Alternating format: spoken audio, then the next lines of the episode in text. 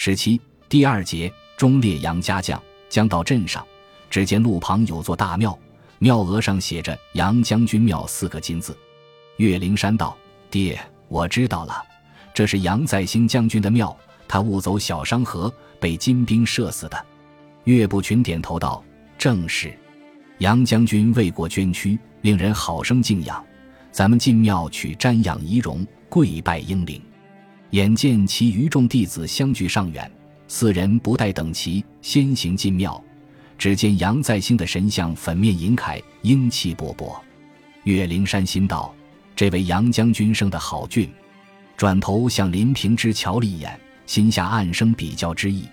便在此时，忽听得庙外有人说道：“我说杨将军庙供的一定是杨再兴。”岳不群夫妇听得声音，脸色均是一变。同时伸手去摸剑柄，却听得另一人道：“天下姓杨的将军甚多，怎么一定是杨再兴？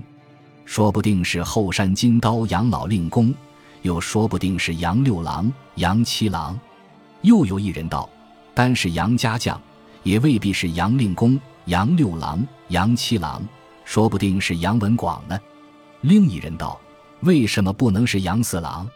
先一人道：“杨四郎投降藩邦。”绝不会起一座庙来供他。另一人道：“你击打我排行第四，就会投降藩邦，是不是？”先一人道：“你排行第四，跟杨四郎有什么相干？”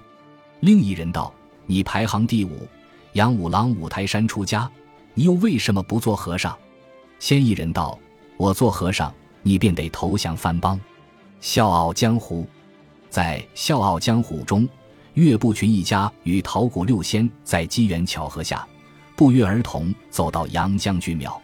他们两行人对庙宇主祀神明杨将军的身份各有不同看法。岳家以为那是杨再兴，桃谷六仙六人却各有说法。由杨再兴说到杨老令公、杨六郎、杨七郎和杨文广，他们不约而同地把杨家的各个角色都抖了出来。事实上，正如本章开首所说。民众因为演绎小说的关系，大都以为杨再兴真的就是杨家将后人。杨家将跟杨再兴一样，都是真实的历史人物，外加演绎小说演绎，并经古今媒体的渲染，早已成为平民百姓心目中的大英雄。